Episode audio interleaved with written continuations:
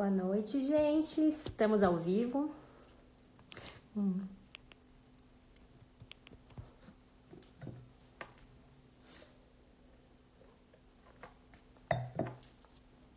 Antes do Ítalo entrar, eu vou falar boa noite, gente. Estamos ao vivo, mais uma live diária. Ao vivo diário. Eu já mandei o. Peraí, que já está aqui. Deixa eu aceitá-lo. Cadê? Aqui. Vamos lá.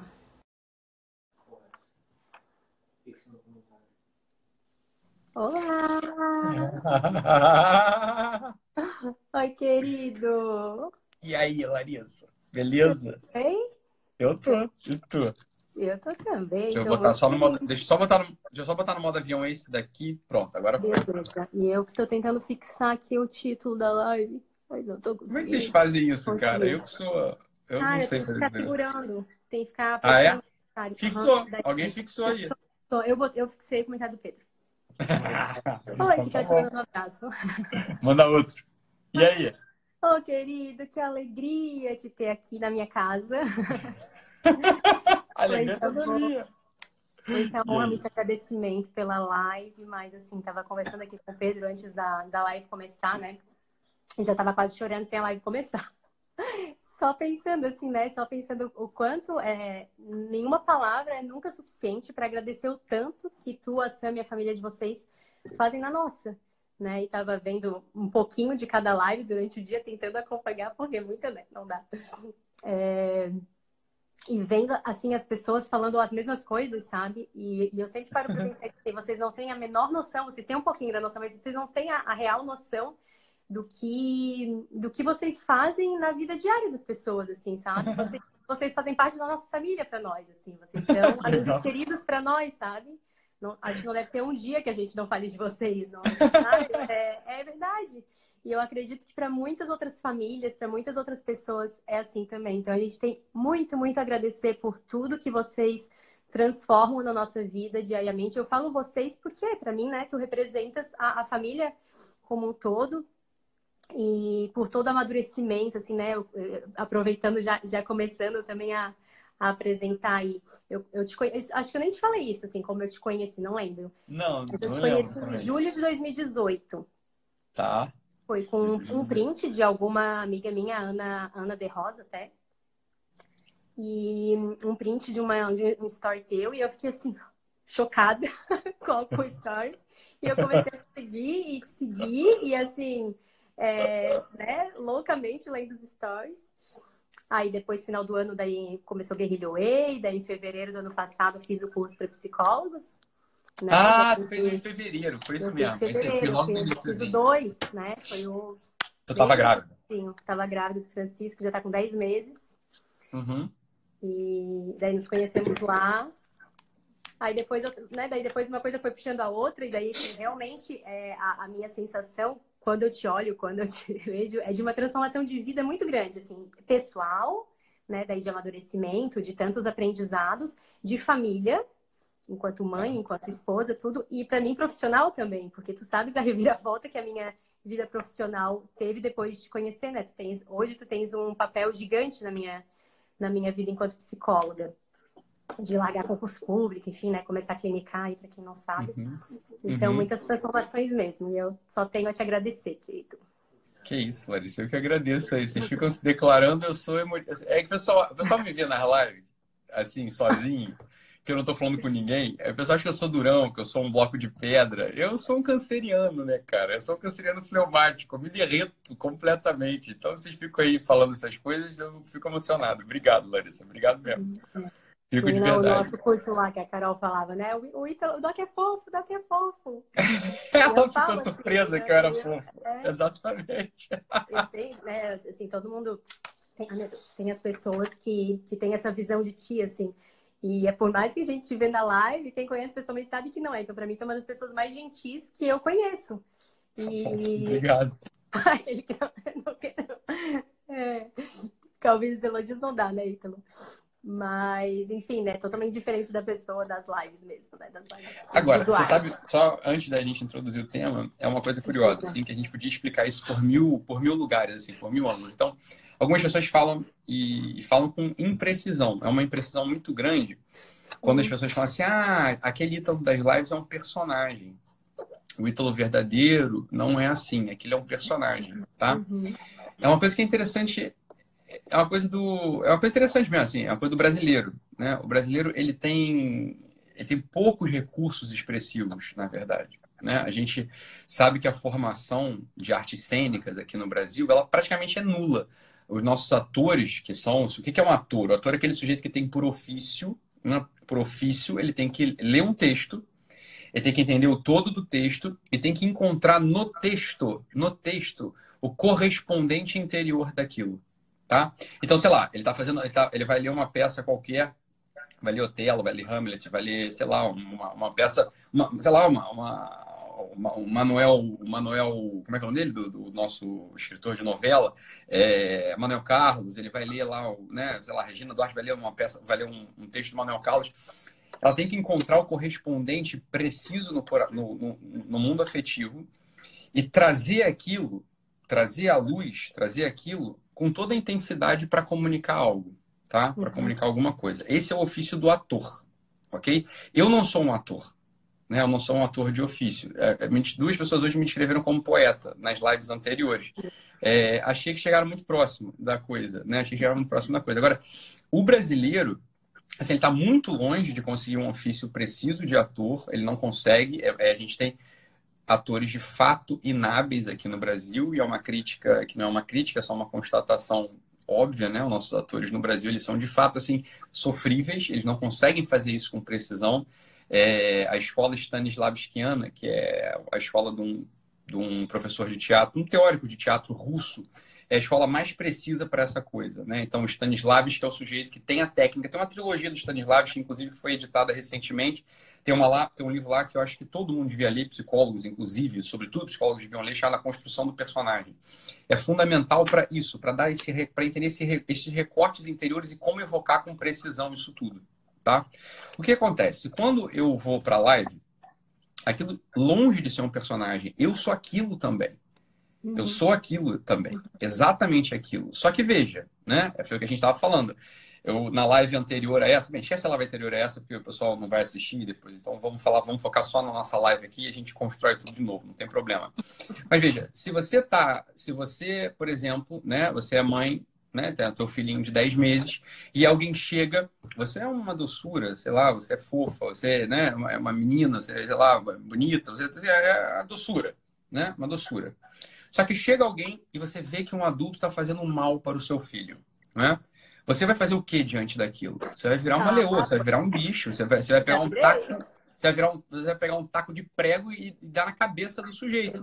Aí você vai dizer o seguinte: ai, ah, não, isso não é a Larissa, ela está encenando aquilo. Isso não é a Larissa, ela está encenando. Não, não, não, não.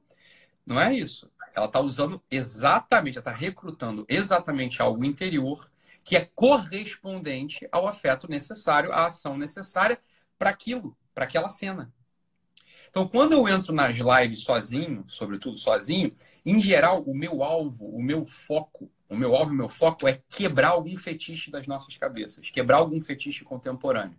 Qualquer que seja, né? O fetiche do, do, do auto-amor desenfreado, o fetiche de que, sei lá, é tudo pra gente, nada pros outros, sei lá, os fetiches como um todo, ou então eu bati em algum lugar muito duro, cristalizado que a gente tem aqui dentro da gente, que impede a nossa progressão enquanto ser humano, que foi feito para amar.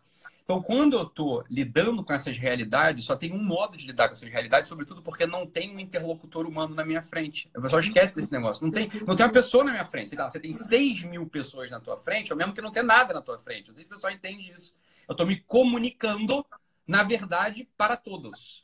Eu não estou falando com o Bruno com a Cris, né, com a Luana, com o José. Não, eu estou quebrando alguma coisa.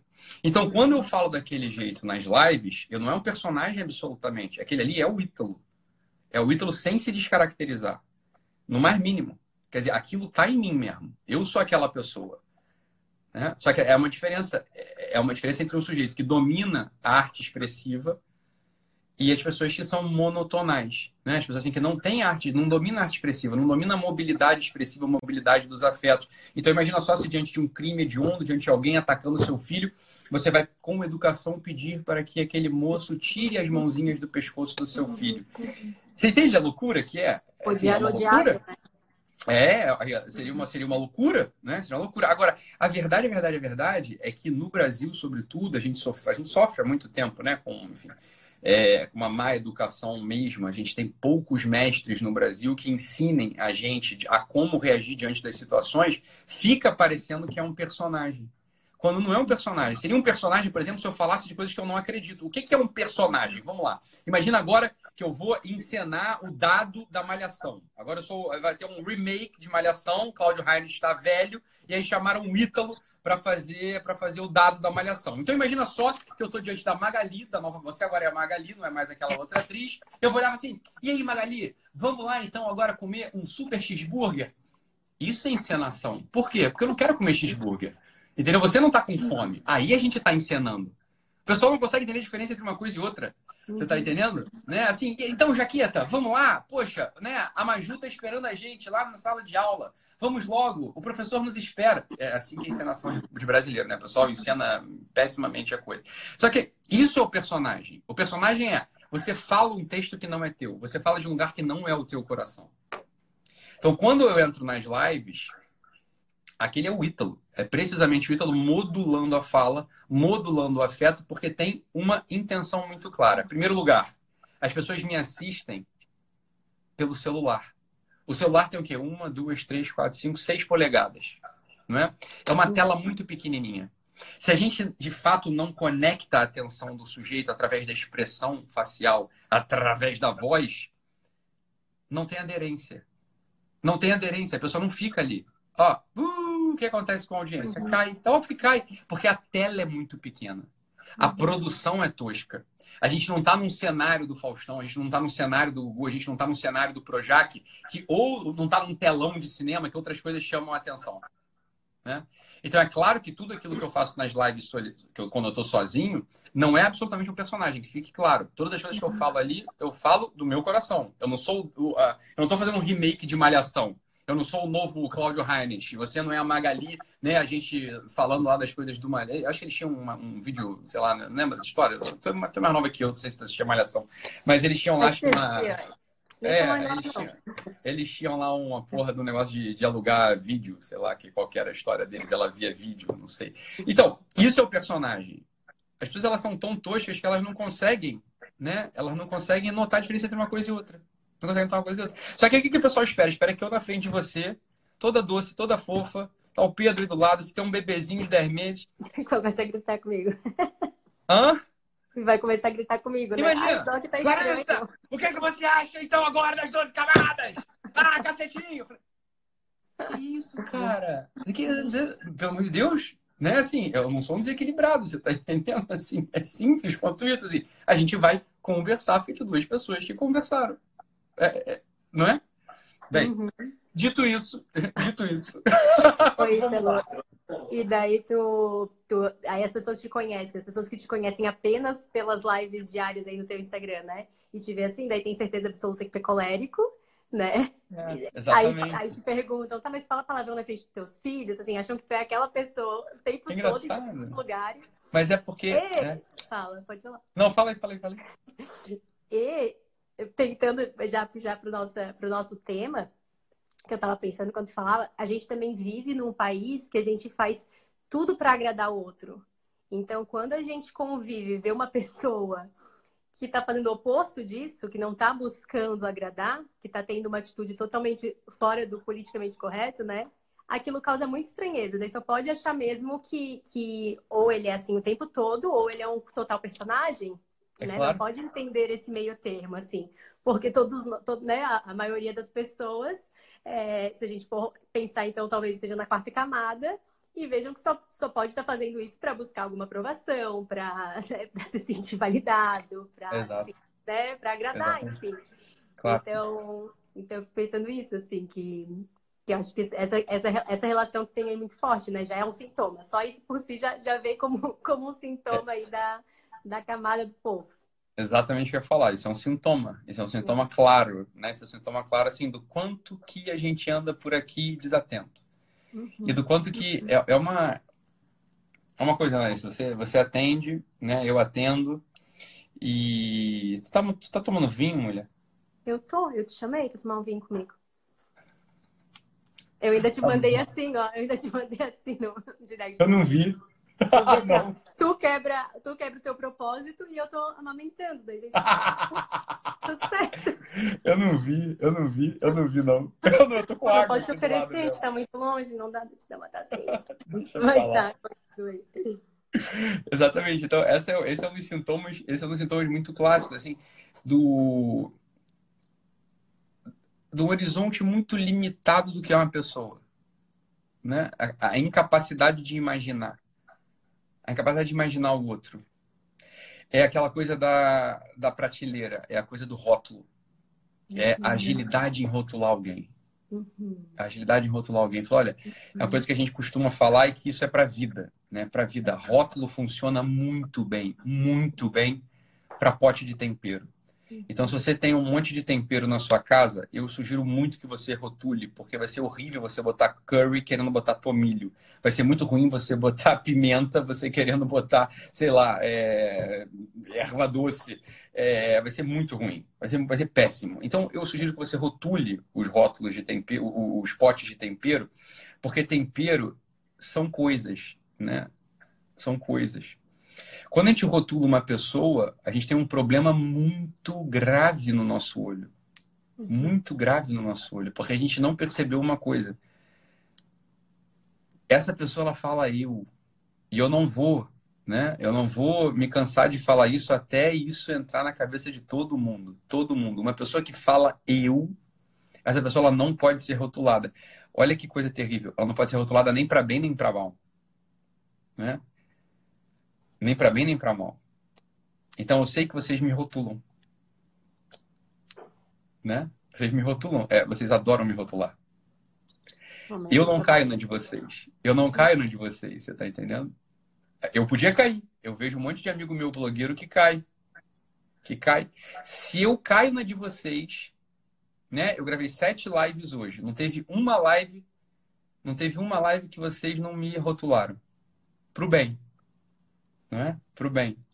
Agora, quando vocês estão falando isso, eu tô com o coração profundamente cheio, grato, é, repleto de uma responsabilidade que eu sei que eu tenho e me lembrando ao mesmo no mesmo ato, Larissa, no mesmo ato eu tô me lembrando da podridão que eu sou, da podridão que eu sou, porque tem algumas aqui dentro. Algumas já estão melhorando, outras não melhoram, né? Algumas pioram, né? Algumas pioram. É, então, mas é um, é um risco que a gente tem, é um risco que a gente tem de se deixar rotular. Quando vocês falam isso de mim, e se eu, e se eu me cristalizasse aí, falasse, ah, eu, poxa, olha que bom, né? Olha como Deus é bom comigo, né? Deus, ele, ele tá me dando esse dom de poder tocar na vida das outras pessoas. Eu sei, Larissa, eu sei que tem essa parte, mas tem uma outra parte que é muito terrível. É muito terrível. Né? Tem um pulso aqui dentro, e eu sei que tem esse pulso dentro de todo mundo, as pessoas só se esquecem disso.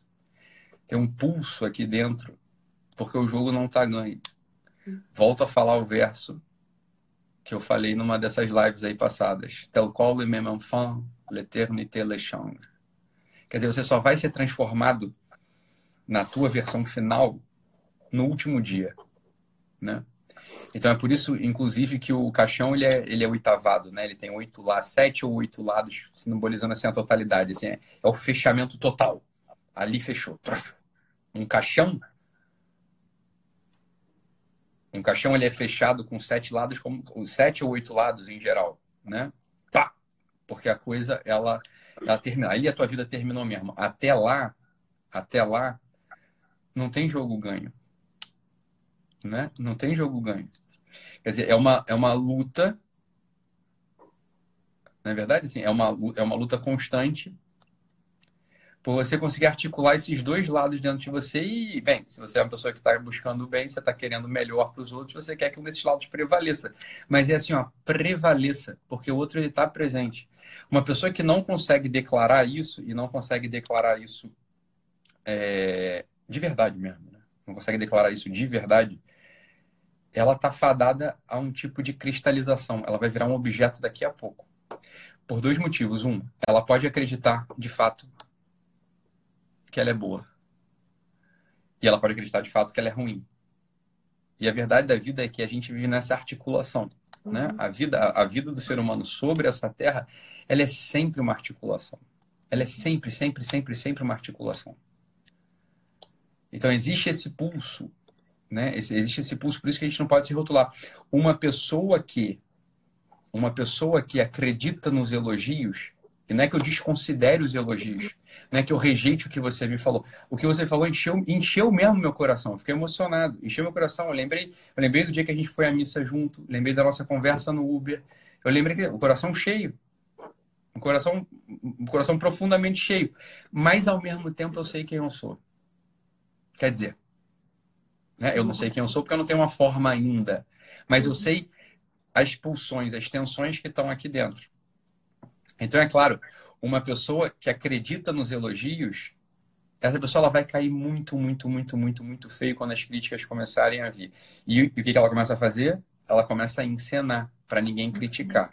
Uhum. Ela começa a encenar para ninguém criticar. E aí ela vive de pose. Ela vive de pose. Vive só de pose, né? É uma coisa terrível. É uma coisa terrível que pode acontecer. Exatamente. Diga, mulher. Ai, já tô assim, eu... já nem lembro que tô... vindo. É... Posso continuar falando também, mas a gente tem um tema aí, eu acho. Não, não. É, é então, e assim, e, e eu acho que justamente isso faz também com que se aproxime muito, né? Porque isso que tu falas, é, para mim, é uma das coisas que me identifico, assim. É ver, é ver em ti é, e me identificar com, os, com as minhas falhas também, né? É ver que tu estás aí tentando puxar um monte de gente pro amadurecimento, mas isso não significa que tu tá na 12 segunda camada e tu estás puxando todo mundo, né? Isso significa que tu também estás aí numa caminhada de amadurecimento é, cotidiana, diária, mas tu também podes ajudar as pessoas a amadurecer com isso. A gente não tem que esperar estar perfeito para daí é, enfim, né, poder levar outras pessoas junto, assim. Então, isso eu acho que é uma coisa que é muito inspiradora para todos nós também. Isso tudo existe que falou... Uma, existe, uma, existe uma heresia, Larissa, falando um pouco de história, né? Existe uma heresia chamada donatismo, hum. tá? Donatismo é uma heresia. O donatismo, entre outras coisas, ele é uma heresia por quê? Porque é como se fosse assim, ó, só os santos inabaláveis podem se pronunciar e falar. Só eles podem ensinar. Isso. Uhum. Por que, que isso é um erro e uma heresia? Porque não tem santo sobre a terra. Uhum. Porque todo mundo tem essa tensão. Larissa, do meu coração, o apóstolo Paulo, ninguém mais, ninguém menos do que ele, falou o seguinte: é que tem um espinho na carne, que é como se fosse um anjo de Satanás que o Senhor me manda para me esbofetear e me humilhar. Para me lembrar, no final das contas, uma única coisa: que só a graça dele me basta. É, Veja, forte, né? o apóstolo Paulo tinha um espinho na carne, você está entendendo? Que espinho na carne era esse? Quem sabe? Uai, que cada um saiba o seu, que cada um conheça o seu. Que espinho na carne é esse? É uma preguiçinha? É um desejo niilista de acabar com tudo a todo instante? É um, é um pensamento de suicídio? É, é uma sensualidade que não se vence? É, é uma indolência intelectual? É uma mentira constante? O que, que é isso? Mas todo mundo tem isso. Todo mundo tem isso. Alguma dessas coisas todo mundo vai ter. Alguns vão ter, alguns vão ter espinhos na carne muito humilhante. Muito humilhante. Mas olha que coisa bonita. Esse anjo do Senhor mal, esse anjo do demônio que Deus permite que venha, ele vem para quê? Para lembrar a gente de uma coisa maravilhosa, que é a graça dele que basta. Só a tua graça me basta. Então, nesse sentido, o único rótulo que, que, a gente, que a gente pode colocar na gente, o único rótulo que a gente pode colocar na gente é o seguinte: eu sou um jarro vazio preenchido pela graça. Esse rótulo vale todo, todo, todo, todo outro rótulo, né? Ítalo, você é o guru. Larissa, você é salvadora das pessoas aí que você atende, você é uma excelente mãe, você é uma excelente esposa. Olha, estamos lutando, né, por isso. Mas esse não é um rótulo que, que cola muito bem, porque a gente uhum. conhece a gente, não é? Uhum. Porque a gente conhece, a gente conhece a gente, né? Exatamente. É claro que é isso. É claro que é isso. Oi, Ítalo, isso que está falando aí de é, dessa visão assim, né, de perfeição, enfim, é, é interessante como nos relacionamentos, em especial no casamento, a gente é muito bom assim para nos ver como os perfeitos né, na hora da relação mesmo, né? E o outro como o todo errado, assim, ou imaturo, ou, né? Inclusive, eu comuniquei, assim, pedi, é, convidei é, as, as, pessoas na hora que estavam divulgando a live, ah, chamei meus maridos, vamos assistir essa live em casal. Falei assim, né? E já estava imaginando, até teve gente falando assim, ah, como é que eu convenço o marido, não sei o quê. E eu já estava imaginando a gente falando de amadurecimento, falando das camadas, e um cutucando o outro, assim, sabe? Ó, isso daí é pra Aí, ó, isso é contigo. Isso aí é contigo. É, né? é. Então a gente é muito bom nessa, né, nas brigas e tudo, a gente é muito bom em realmente apontar o dedo, o dedo pro outro né? E a gente não tolera nada, a gente não tolera nada de errado que o outro faça, é como se eu fosse a santa, né? Como se eu fosse a perfeita que não erro nada. Então, muitas das brigas e dos conflitos no, no, no casamento vem muito disso também. De, como é difícil pra gente aceitar aí que o outro, cara, ele não é perfeito, né? Ele tem os defeitos dele, muitos tu já conhecia antes de casar, então, assim, tu disse sim para tudo. Algumas coisas vão aparecer depois, e é isso aí. E, então parece muito isso, né? E uma das coisas que tu, que tu já, já vi tu falar, assim, eu falo um pouco parecido também. Não lembro se foi exatamente essa frase, assim, daí tu corrige aí, mas foi uma coisa assim, 99% da responsabilidade é sua. É. Na, nas, nas situações. Não, não sei se era exatamente essa frase, mas no sentido que eu, que eu entendi, né? No sentido de que, meu, se sou eu que tô aqui né, assistindo, se tô eu que tô refletindo na minha vida, a responsabilidade é minha, porque eu só posso mudar o que parte de mim, né? Eu só tenho controle das minhas atitudes e não na do outro. Então, se eu estou buscando amadurecer o meu relacionamento, eu que amadureça, e muitas coisas podem acontecer daí, mudanças no outro, inclusive. Mas pode ser que só as minhas mudanças já gerem mudanças no relacionamento. Às vezes só na minha mudança de olhar, né? Às vezes só na minha mudança, enfim.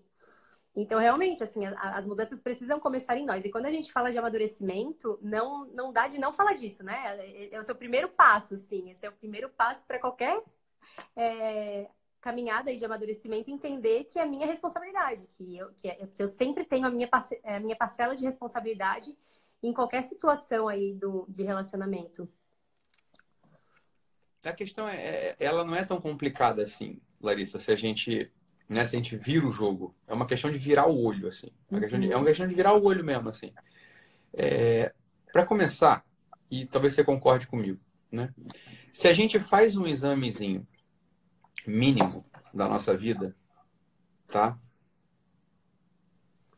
Eu tô falando para todo mundo, não tô falando só para as mulheres, não. Beleza? Eu tô falando para os homens também, tô falando para todo mundo que tá assistindo e cada um, preste atenção.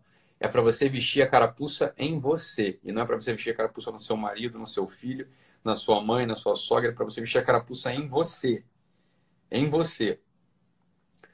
Todo mundo é muito chatinho. Isso é a primeira coisa. Isso é a primeira coisa de relação. Isso é a primeira coisa assim, ó. todo mundo é muito chatinho. De onde é que vem esse chatinho? De onde é que vem esse chatinho? Essa, essa coisa assim do sou meio chatinho. Essa coisa do meio chatinho vem de uma soberba sem fim. Sem fim. Que é o seguinte: mas por que diabos o mundo não é minha imagem e semelhança? Por que diabos eu penso e as coisas não acontecem? Uhum. Por que diabos, por que diabos está chovendo? Por que diabos está sol? Por que diabos o carro enguiçou? Por que diabos é, a, a pasta de gente acabou? Por que, que acabou? Por que, que o fulano tomou aqui o, o, suco de laranja que eu tinha deixado na, na geladeira? Uhum. Eu falei assim, isso é de uma mesquinharia sem fim. Isso é de uma mesquinharia sem fim. Existe uma virtude, que é uma virtude que é muito pouco falada. O pessoal adora falar de temperança, fortaleza, justiça. O pessoal adora falar dessas porra, né? Mas tem uma virtude das que eu mais gosto, Larissa. Hum. Das que eu mais gosto. É a virtude chamada magnanimidade. Uhum. Magnanimidade. Magnanimidade. O que, que é a virtude da magnanimidade? A virtude da magnanimidade, ela é assim, ó, maximamente, ela é maximamente expressa pela última estrofe do verso Retrato de Antônio Machado, quando ele fala o seguinte: Olha, quando a morte chegar, me encontrará ligero de equipaje, casi desnudo como los hijos de la mar. Quando o último dia chegar, eu vou estar, tá, eu vou estar tá sem quinquilharia no meu coração, você tá entendendo? Eu vou estar tá sem preocupar, eu vou, eu vou estar assim, ó, eu, eu, eu não liguei mais para coisa da pasta de dente que está sem tampa, da toalha molhada em cima da, da cama. Você está entendendo? Meu filho come feijão, não come feijão. Daí vem o bom e velho, vem a minha boa e velha expressão. Não enche o saco. Trabalhe, sirva, seja forte e. A gente tinha que inverter. Tinha que ser assim, ó. Não enche o saco. Aí o resto não precisa nem trabalhar, nem ser forte, nem servir. você não precisa nem fazer nada disso. Vai nas pouquinhos, né? Se você não enche o saco, minha filha, você venceu na vida. Você venceu na vida. Assim, ó, isso é exercício diário, isso aqui é exercício, isso aqui é exercício da gente. É pra gente, é exercício diário pra gente. Assim, eu falei, caralho, eu sou chato demais. Eu sou muito chatinho. Assim, o meu coração é uma mochila repleta de quinquilharia. O que, que é quinquilharia? A quinquilharia são nossas pequenas vontades. Nossas pequenas vontades, que a gente acha que o outro. Que a gente acha que o outro. Ele tem, assim, o dever de enfiar lá dentro. Uhum. Né? Tem o dever de falar. Ele fala assim, Italo, Italo, mas é também o seguinte, Italo, se o outro não põe essas coisas lá dentro, o que que então é o relacionamento humano? O relacionamento humano definitivamente, e aí, e aí que me parece aí, ó, Larissa, aqui que tá o desvio central da história. Hum. É um desejo de quinquilharia. É um desejo de quinquilharia. O que eu vi no consultório, o que eu vejo é o seguinte, olha, é, o que as pessoas desejam no relacionamento de marido e mulher é só quinquilharia, é bugiganga, é badulaque. É badulaqueria. Badulaqueria. Isso, isso é uma das coisas mais terríveis que tem em relacionamento. Né?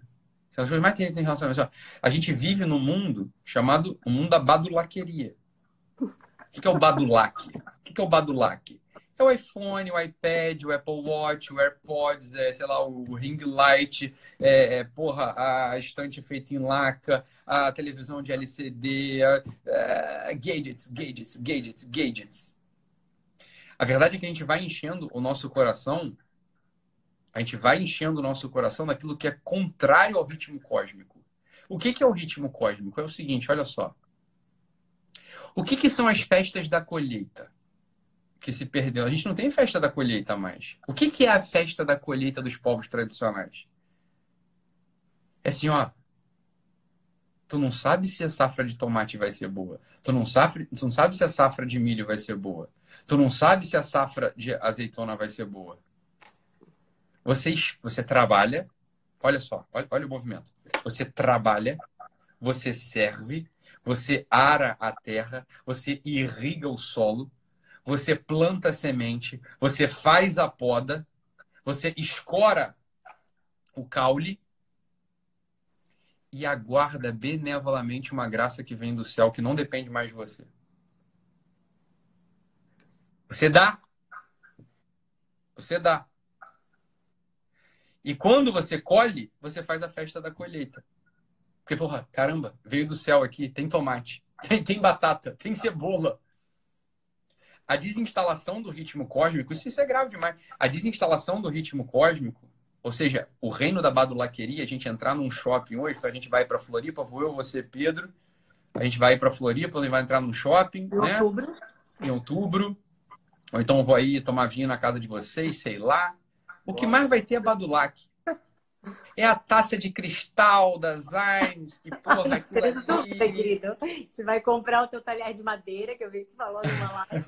é badulac, você tá entendendo? Você é badulac. Mas o que, o, que, que, se, o que, que se torna a expectativa das relações?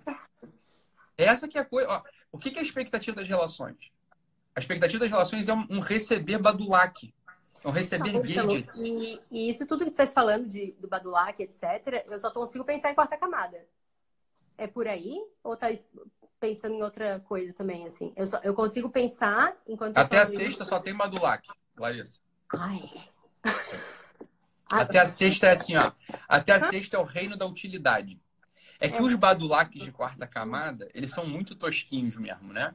Os badulaques da quarta camada, ou seja, daquela necessidade de validação o tempo todo, eles são muito toscos. Mas existe um, um reino do badulaque, Tá, entendi. que é o reino do badulaque da sexta. Fala assim, olha, Uhum.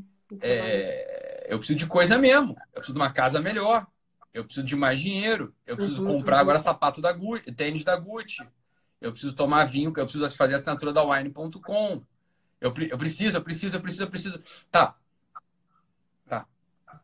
Uhum, uhum, uhum. Acontece que nenhuma, nenhuma realidade, preste atenção, nenhuma realidade de colheita, ou seja, nenhuma realidade de consumir o fruto, né? Saborear o morango, saborear a manga, espremer as, as olivas para você poder ter o azeite, para poder conservar as carnes e temperar as coisas. Nenhuma dessas realidades elas são feitas na base do vou receber. É uma coisa que é tão óbvia. O, o ciclo, o ciclo amoroso, o ciclo das relações, eles mimetizam os, cinco- os ciclos dos símbolos naturais, mas é claro que é isso. É claro que se você força uma relação para você colher antes de plantar, para você querer o fruto antes de arar a terra, e vou te dizer, pode ser que o fruto não venha nessa estação, meu Deus do céu. Uhum, uhum, O fruto pode vir só na estação seguinte. Significa o quê? Vai ser uma estação de penúria. uhum, Vai ser uma estação que você vai ter que trabalhar a terra duas vezes mais. uhum, uhum, Quem está preparado para um tipo de relacionamento desse? uhum. E isso, isso daí que tu falou agora se assemelha à sétima camada, né? Do fazer o seu dever. Isso você chama É, camada. porque fazer independente do, de querer e etc. A colheita aí é o, é o todo o trabalho aí é do, da sétima, né? Da sexta, eu fico pensando assim, mas mesmo se o trabalho, né, o, o trabalho desenvolver a sua habilidade, enfim, for no sentido de doação para a família, porque tu falou no sentido de eu preciso do dinheiro, eu preciso disso e daquilo, né? Mas pode ser no olhar também de quem está trabalhando e está fazendo aquilo para E se não vier o dinheiro? E se você Ah. falhar?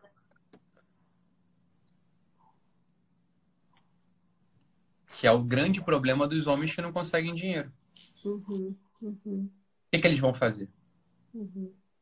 Deve ficar uma frustração toda girando em torno disso, né? Com as dívidas, com tudo. Eles vão fazer o quê? Eles vão arranjar uma outra mulher que não precisa de dinheiro deles. Precisa só do sexo deles. Oh, God. Vamos falar o português claro. Agora a gente já tá mais de 10 da noite aqui. E a gente tá falando agora já de, de terapia, não é isso? Ele tem uma família. Tá? Ele sabe que ele precisa de dinheiro para aquela família. E ele sabe que a mulher dele gosta das coisas, porque todo mundo gosta das coisas. Uhum. Né? E a mulher se entristece porque não pode sair. A mulher reclama. E o inverso. É que aqui a gente está falando mais da coisa que é mais natural, que é mais comum. Eu não estou justificando o ato. Eu só estou descrevendo o ato.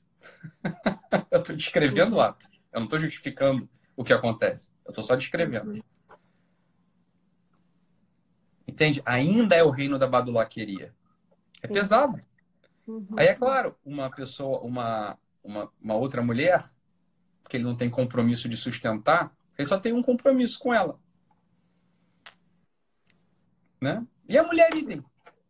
Porque a gente fala de traição masculina, mas é a mesma coisa, né? Do, é, é, é quase meio a meio hoje em dia. Não tem muita diferença isso aí. Já foi tempo, né? Já foi tempo. O que que acontece? O sujeito que ele não entendeu que ou ele está dentro do ciclo cósmico. O que, que é o ciclo cósmico? É um trabalho, assim, o, o relacionamento ele é um trabalho quase divino. Quase divino. Né? Por que é um trabalho quase divino? Porque, olha só, você faz uma parte muito pequena. Você não controla o tempo. Você não controla a chuva. Você não controla o clima. Você não controla essas coisas.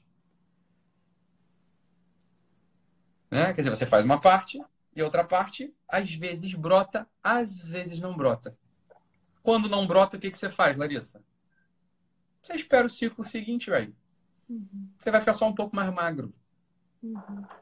Vocês vão passar por uma penúria junto. Uhum. Não é? Só que então, então na sexta camada, o que acontece? É, a sexta camada ela ainda é uma camada de badulaqueria. Por que, que ela é uma camada de badulaqueria? Porque o sujeito ele ainda está preocupado com esse tipo de coisa. E aí, quando ele ou ela notam que eles não conseguem entregar isso para a pessoa que eles amam, como eles ainda, eles ainda não amadureceram, não é? Eles ainda não estão no campo do serviço, eles estão no campo da utilidade. Tudo que eles querem é ser úteis. Vamos falar o português claro aqui. Se o sujeito ele não é útil, ou porque ele não se percebe útil, ou porque o parceiro ou a parceira aponta um dedo na cara que o sujeito é um inútil, eu vou dizer o que vai acontecer nesse relacionamento. Não vai demorar muito para ele ou ela encontrarem alguém para o qual eles são úteis. Em que medida? Na medida mais superficial e animalesca que tem. Eles vão se encontrar na cama uma vez por semana. Triste, né? Sim, muito, muito. Mas há uma descrição. Dizer, a gente pode dizer, então, que, que o casamento, assim, com o sentido mais próximo do amor verdadeiro, o casamento no, no sentido mais estrito da palavra aí, é, ele, ele teria que estar, tá, pelo menos, na sétima camada? Quando a igreja, com muita sabedoria, fala que é necessário uma certa maturidade para a validade do casamento, é claro que a igreja não tem esses termos de camadas, não tem nada disso. Mas o, o que deveria ser é o seguinte, cara, os dois têm que estar na, na sétima camada, pelo menos, né? Porque até lá, não é que. Ah, então vamos separar agora. Então, não, não, não, não. Vai separar coisa nenhuma. Pelo amor de Deus, é preciso amadurecer, né? Vocês, vocês vão amadurecer juntos. Porque não adianta separar, porque você vai separar e ainda tá na quarta, você vai arranjar alguém de, de terceira, entendeu? Porque tu é tão otário. Pelo menos você tem uma história com essa pessoa. Fica aí. Você tá entendendo? Uhum. Fica aí. Isso aqui é uma questão assim, de amadurecimento. O que, que é o amadurecimento? Larissa, o que, é o amadurecimento? Amadurecimento, vamos pegar a, origem do termo mesmo. A gente está falando de planta, está falando de fruto, está falando de, de colheita. É simbolicamente a mesma coisa. É simbolicamente a mesma coisa. Né? Com a, com a diferença para nós, aí me, se concorda, com a diferença para nós, pessoas, né? De que não é só um ciclo natural, né? Que vai acontecer naturalmente só dependendo dos atos externos, mas exige a nossa vontade. E daí tu fala no curso presencial que, a, que deixa eu até mostrar aqui. O Ítalo faz um círculozinho assim no. ah, a anotação do curso aí. Mas é só para representar que daí ele fala que a vontade ela está no centro das camadas né? É Porque é justamente a vontade que vai puxar o amadurecimento. Eu já estava pensando um pouco nisso, assim. E não sei se, se faz todo sentido para ti, mas ao mesmo tempo em que a vontade puxa o amadurecimento, quanto mais a gente fortalece a nossa vontade, mais, a gente, mais a gente amadurece. Quanto mais a gente amadurece, mais a gente tem essa nossa vontade fortalecida. É uma coisa realmente que vai, que vai puxando a outra. Então, não dá de ficar assim, nisso tudo que a gente está falando, e quando a gente fala em amadurecer, né? Não é um amadurecimento passivo, esperando que amadureça, quase como se fosse junto com a nossa idade, né? Não, não ela exige não. um esforço, exige, exige um esforço real para amadurecer. É que a coisa é assim, ó. Vamos, vamos deixa eu voltar para o símbolo, Larissa, para gente, para todo mundo perceber, né? Para todo mundo perceber. Existem dois componentes do amadurecimento, né? Dois componentes do amadurecimento. O primeiro componente é o esforço pessoal. Então é arar a terra, irrigar o solo, plantar a semente, podar, escorar o caule. Né? Esse é o esforço. Dar, dar, entregar, amar. Amar. Esse é o primeiro esforço. E, dependendo da estação, o fruto pode vir ou não. O que, que é o fruto vir ou não? Esse, esse que, é o, que, é, que é a grande questão. O que, que é o fruto vir ou não? Pode ser que você tenha, né? Vamos, vamos trazer para nossa realidade aqui. O Pedro estava, sei lá, estava de serviço, e aí ficou, estava de serviço e ficou, sei lá, dois dias fora de uma missão lá. Foi, foi salvar uma contenção caiu, sei lá. Imagina, imagina. É, porra, caiu uma contenção na estrada e, porra, ficou dois dias, três dias fora de casa né? Você tava pensando naquilo tudo, né? Tava, e você, assim, ah, eu acho que eu vou. Ah, ficou lá, eu acho que eu vou, vou fazer uma comida que ele gosta. Vou, vou, vou fazer um puta de um risoto aqui com camarão para ele. Vou comprar uns vinhos, botar para gelar. Ainda vou me vestir bem. Né? Pra, vou, né? Vou, vou, vamos preparar aqui para ficar feliz quando ele chegar. Né? O que, que você é. fez? Você arou a terra, você irrigou o solo, você plantou a semente, você fez a poda, você fez isso tudo. Pode ser que por uma coisa que aí, que aí que é o ponto, uma coisa que você não, você não domina, isso não tá no teu controle. Pode ser que ele chegue, dê um beijo em você e durma. Nossa. Já me decepcionei aqui. Só imagina. Entendeu? Entendeu o que, que é o reino do Badu? Entende o que é a coisa? Assim, ó, ele pode chegar, ele pode dar um beijo em você e falar assim: Ah, meu amor, que saudade, te dar um beijo na testa e dormir. O que, que aconteceu? Você vai precisar esperar a próxima estação. Entende que é a próxima estação? Você tem que ter a próxima estação. Mas o nosso tempo, que é o tempo do, dos gadgets, do assim, eu vou ao shopping e saio de lá com um produto pronto, porra. Você tá entendendo? Se eu precisar de um AirPod hoje, Larissa, o que que eu faço? Eu vou ao shopping e compro. Uhum. Se há 300 anos eu precisasse de uma manga, de um jambo, de um morango, o que, que eu ia precisar? Esperar. Para Uhum. ver se ia dar. Se eu precisasse de água, eu ia ter que andar 300 metros até o poço, baixar um balde e ver se, se tem água suficiente para eu beber. O homem tradicional, o homem tradicional, ele está muito, ele tá muito mais acostumado a isso. Ele sabe que essa é a dinâmica mesma da vida, portanto, é a dinâmica mesma do amor. Só que é o seguinte: você fez o risoto com camarão para ele, você se vestiu bonita, você se maquiou, você botou um vinho para gelar, ele ficou tava três dias fora, lá, resolvendo lá o negócio da contenção da barrada que caiu. Ou seja, você foi ao shopping e não, não veio com, voltou com nada. O que, que as pessoas fazem? Elas se irritam, né? Elas se sentem não amadas, não é? Ele não valorizou o que eu fiz. Ele não valorizou o que eu fiz. Eu não me senti amada com aquilo, né? Você não se sentiu amada com aquilo. Entenda o seguinte que eu vou falar aqui. Existe uma razão de ser nisso. Uhum, uhum, uhum. Mas o que, que se Eu falo, né, acrescenta? também, que as camadas no casamento são outra coisa também, né? Não dá de falar pro meu marido que ele não me deve nada, né? A gente se deve coisas no casamento, não é bem assim. Total, óbvio, total. Mas é que nesses pontos aí, ó, Uhum. nesses pontos aí, né? É, é que nesses pontos aí, a gente tem que respeitar, respeitar de algum modo os ciclos, da, os ciclos das estações. Porque o que acontece? Você fez isso tudo, e o que, que você faz? Você soma aí, soma-se a isso uma reclamação constante, um desamor e uma reclamação. Um desamor e uma reclamação. Existe uma dificuldade muito grande do homem contemporâneo de simplesmente recolher o risoto, botar na geladeira, entende? Deixar o vinho para o dia Uhum. seguinte,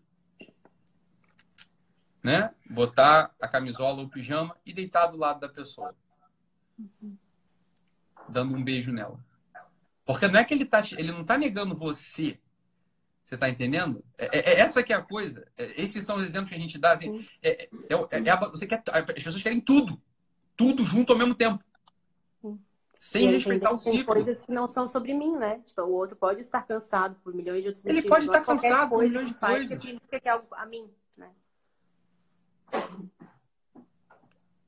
Que é algo exatamente a mim, assim, que isso tem muito da quarta, né? Mas acaba que isso acaba se mostrando em outras, em outras camadas também. Só que isso tem na sexta também, que é o que eu quero te dizer. Sim. Isso é, isso é a sexta. Por que, é isso? Você fez um negócio útil, bonito. Meu Deus do Ah, céu, você tá. se preparou. Você Aham, preparou o dia inteiro. Você foi, porra, o entendi. dia inteiro foi em função do Pedro. Foi o dia inteiro em função dele. Útil. Você fez tudo. Não é assim, ah, eu não quero ser validado, eu não quero que ele goste de mim. Quem gosta de mim o quê? Eu quero comer o risoto com ele, quero namorar com ele. Eu quero, assim, a coisa útil. Sim. E frustrou. Uhum, uhum. Isso ainda, a sexta camada, ainda é o reino da badula. Você ainda pode estar na badulaqueria. Uhum. O que, que seria a sétima camada aí? A sétima camada. Você preparando tudo, você já percebeu que ele vai chegar cansado pra caralho. E você vai fazer assim mesmo. Uhum. Você já sabe que ele vai chegar cansado. Porra, ele tá três dias trabalhando igual um maluco lá na barrada. Porra, o negócio caiu, é gente, gente morta, é, é, viu cadáver, você tá entendendo? É, é, porra, é capitão, é, é major dando esporro. É loucura, vai e volta, vai e volta. O trabalho nem ficou bem concluído. Uhum, uhum, uhum. Então, o que é a sétima camada? Assim, é a sétima camada é seguinte: eu já não olho mais só as coisas desse mundo aqui. Eu tô olhando já uma coisa que tá para além. Assim, eu já tenho uma visão um pouco para cima. Então você vai fazer a mesma coisa, você vai fazer o risoto de camarão, você vai botar o vinho para gelar, você vai se maquiar, você vai ficar bonita.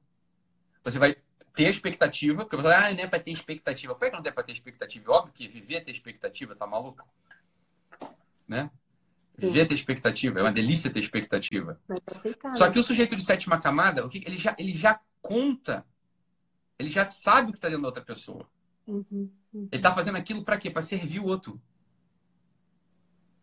Entende? Então, Fala. E, a, e, as camadas muito e as camadas superiores à sétima, teria alguma coisa muito diferente disso? É que nesses exemplos cotidianos, até a sétima dá conta de explicar tudo. O uhum. casamento, na verdade, ele é a sétima camada. As é, camadas superiores. É, o casamento ele vai até a sétima, depois da sétima já não tem mais a ver com casamento. Porque, olha só, vamos lá. Uhum. Um sujeito de quarta camada faria isso tudo para se sentir bem. Uhum. Um sujeito de quarta camada ia fazer isso tudo, o risoto, não sei o que, não sei o que, não sei o que, para ser elogiado. É quase para você negócio, né? É, um é quase que para você mesmo. Assim, porque... É isso aí, é para você mesmo, né? O sujeito de sexta camada, ele está fazendo para os dois. Uhum. Só que veja, uhum. o sujeito está fazendo para você, para si mesmo, ou seja, na quarta camada, é para você mesmo. Está fazendo para você mesmo. Porra, se o outro deita e dorme, meu amigo, cara, é a terceira guerra mundial. Ele não vai dormir, você tá entendendo? Ele não vai dormir ao fim do mundo. Porque não me ama, porque não me valoriza, porque não só, nosso casamento não serve mais para nada, porque você não quer, porque você tava com outra, porque não sei o quê, porque você chega assim, porque você tem que mudar de trabalho, porque. Né? O de sexta camada vai ficar só muito puto, muito irritado, porque trabalhou à toa. O trabalho não foi útil. Entende? Você trabalhou à toa, não foi útil. Vai ficar irritado. Não vai ficar nem triste, vai ficar puto. Pelo trabalho mesmo, né? Entende? Porque trabalhou, trabalhou bem, é útil, mas fica irritado. Talvez nem cobre do outro. Vai se fechar, vai ficar seco, vai ressecar. Também não, né, também não faço mais. Próxima, próxima, próxima pizza.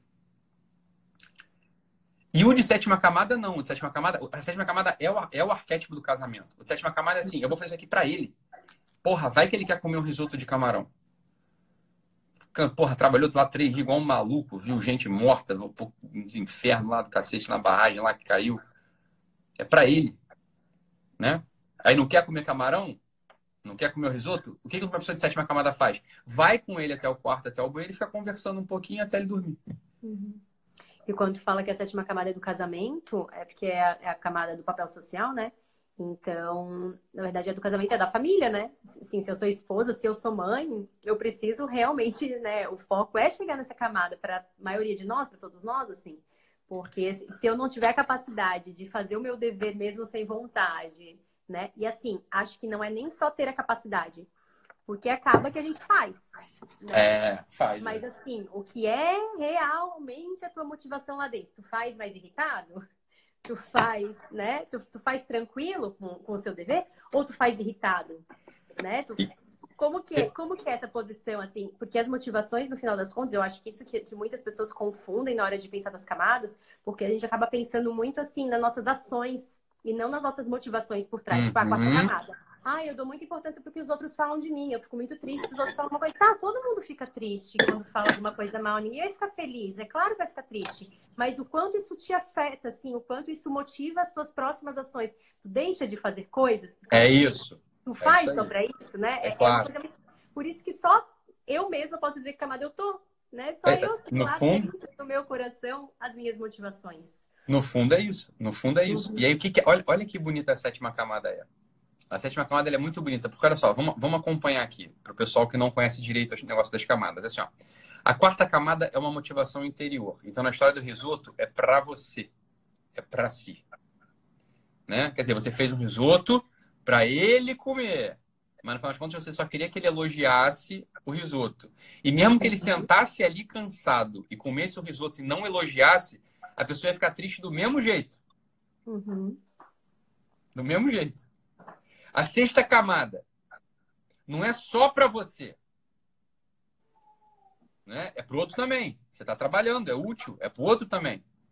Só que se o outro não valoriza, você fica irritada. Você fica irritado. Por quê? Porque, porque é o seguinte, a tua motivação não foi valorizada pela outra pessoa. a tua motivação que era ser útil, ela não encontrou utilidade na prática. Ou seja, para que que você fez a porra do risoto? Entende? Sim, sim, sim, sim. Não é que você tá irritada porque você queria ser validada por dentro. Não, Uhum. não. É que você fez uma coisa, Perdeu tempo. você achou que era útil e foi inútil. E foi inútil. Olha, olha, olha, olha, olha aqui, olha aqui, olha aqui, olha aqui. Quarta, da quarta à quinta, da quarta à sexta camada, a gente está falando só de uma coisa que é em relação a gente. Em relação a gente. Só que existe uma outra realidade. Existe uma outra realidade. Que essa sim é, a- é- essa, essa realidade. É a substância mesmo da vida humana chamada amor.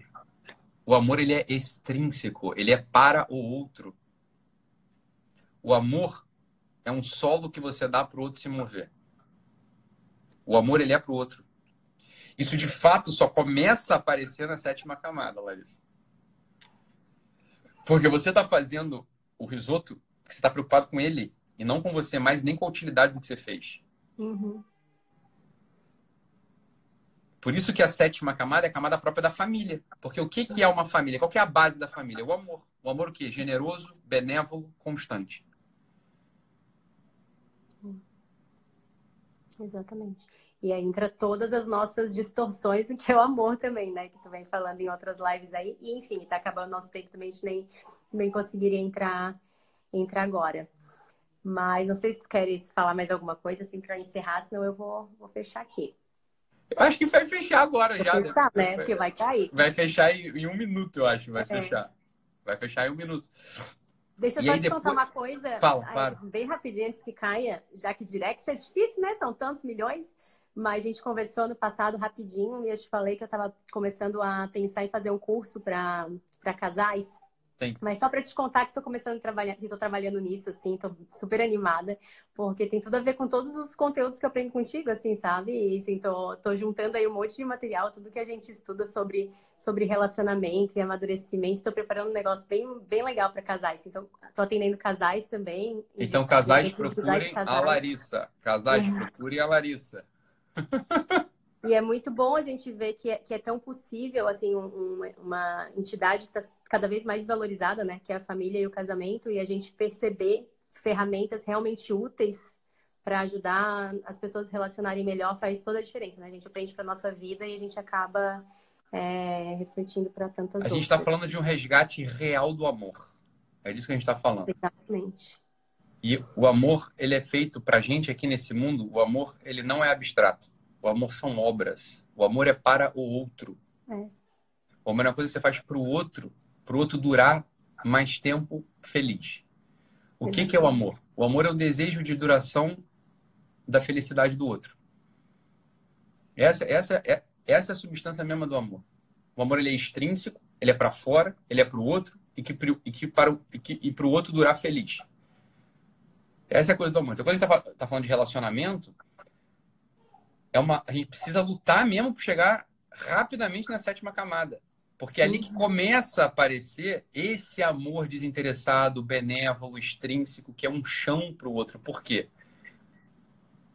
Porque você vive para o serviço. Então, quando eu falo trabalhe, sirva, é, é nesse sentido de sirva.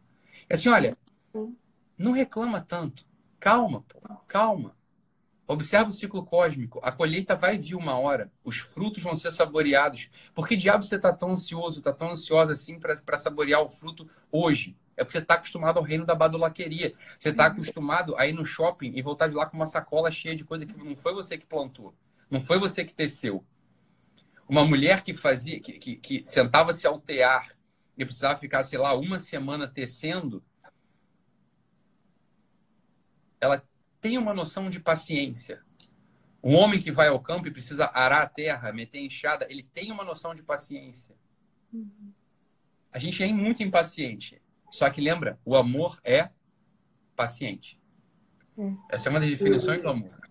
E, e para fora, né? E a gente foi criado, a gente aprendeu realmente no amor como algo egoísta. A gente aprendeu como sentimento ali, a paixãozinha, a coisinha que, né? O, o gozo, a coisinha, o sentimentozinho, o gostosinho, o prazerzinho aqui dentro que, que ele já dá recompensa no próprio ato.